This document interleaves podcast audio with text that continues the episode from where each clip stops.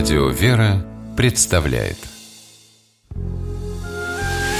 Семейные истории Стутте Ларсен.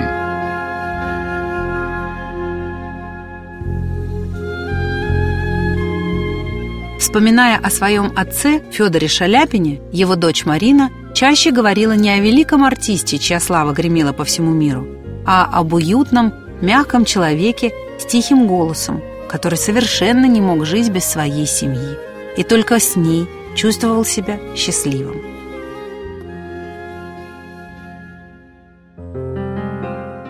Марину в детстве называли Дон Кихотом. Когда ее мама только ожидала появления дочери на свет, композитор Масне специально для Шаляпина писал оперу «Дон Кихот». Девочка росла неисправимым романтиком, а отец шутил, что она – настоящее женское воплощение благородного героя Сервантеса. И сама Марина искренне считала себя дочкой Дон Кихота. Шаляпин был уникальным отцом, добрым, щедрым, заботливым. Он выдумывал такие сказки, что дети слушали их, затаив дыхание, и запоминали на всю жизнь. Для Марины ее детство – счастливейшая пора жизни с папой, который ради дочери был готов на самые смелые поступки. Так, например, когда Марина серьезно заболела, а случилось это сразу после революции, Шаляпин пошел к Ленину и попросил его прислать к дочери своего врача. Доктор поставил диагноз туберкулез и сказал, что жить девочке осталось полгода. Родители стояли сраженные горем, а Марина заявила «Не делайте таких лиц, я все равно не умру». И сдержала слово, поправилась. В 1922 году семья покинула Россию. Шаляпины переехали в Париж.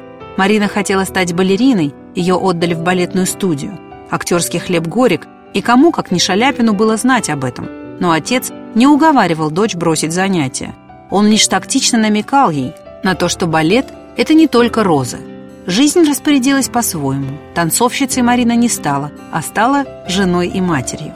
Она была красивой девушкой и в 1931 году даже выиграла парижский конкурс «Мисс Россия», проводившийся среди русских эмигранток. Федор Иванович, хоть втайне и гордился дочерью, поддразнивал ее. «Ну, подойди ко мне, мисс Россия», — обращался он к Марине. А когда она подходила, пел. «Вот взошла луна золотая, тише, чу, гитары звон». Это я была луна, потому что лицо у меня было круглое, а папа был человек с юмором, рассказывала Марина. К слову, отец не позволял дочери пользоваться косметикой, считая, что не стоит помогать природе помадами, а девушке лучше отличаться хорошим воспитанием и манерами и сам всегда подавал личный пример. Следил за собой, был вежливым, никогда не повышал голос на прислугу, помнил, что и сам вышел из крестьян. Конечно, порой Шаляпину приходилось делать озорной Марине замечания, но в эти минуты он имел такой виноватый вид, что дочери становилось его жалко.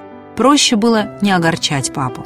О его смерти в 1938 году Марина узнала по дороге из Рима, где жила к тому времени, в Париж, куда она мчалась в надежде застать отца живым.